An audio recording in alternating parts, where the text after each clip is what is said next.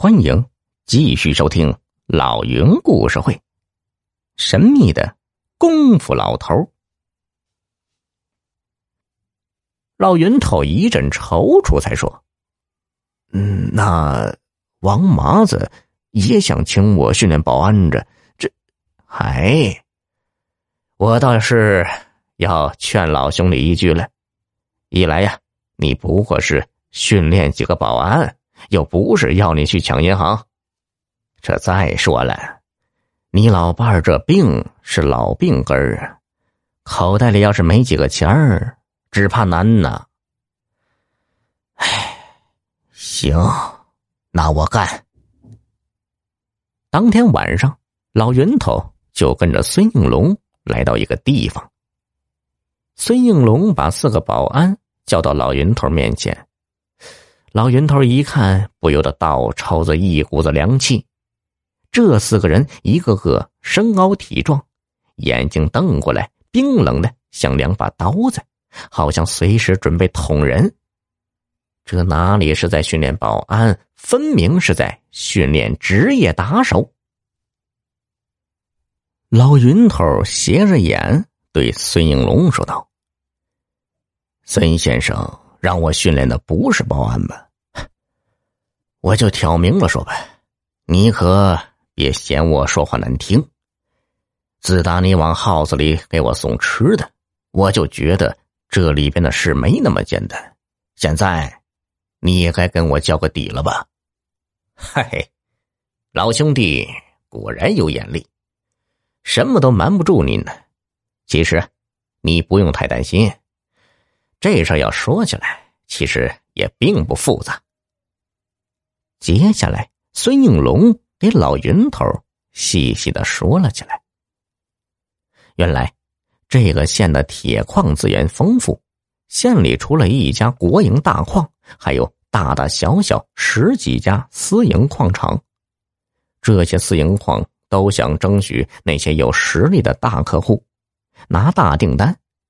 可大客户总共就那么几家，于是有些私营矿开始动起歪脑筋。这几年下来，形成了一个不成文的规矩：这些私营矿每年组织一次比武，按输赢分配大客户。所谓比武啊，就是如果有几家矿都想争取某个大客户，那这几家矿就得比上一场，谁赢了。这个大客户一年的生意就归谁。参加比武的是这些矿老板们请来的人，一边出三个，打一场混战，在规则上没有任何限制，就算是把人打死了也不准报案。这种比武实行了几年，问题就出来了：功夫厉害的人在这年头很难找，就算找着了。多半不会为了钱拿命玩，于是这些老板就专门找一些好勇斗狠、敢玩命的家伙，再请功夫厉害的老师傅训练他们，让他们迅速成为一流打手。这些人出起手来十分狠辣，毫不留情。这几年出了好几条人命，因为捂着不报案，社会上极少有人知道。孙应龙也是个练家子，有一身家传功夫。他受一个矿老板重金聘请，专门训练打手。几年下来，在圈子里名声挺响。老云头听完明白了，问：“那你把我找来，是遇到厉害对头了吧？”“没错，有个矿老板也请了一个练家子，训练出来的人。”比我的厉害，我的东家已经连续两年输给他们。如果今年再输，我没法跟老板交代了。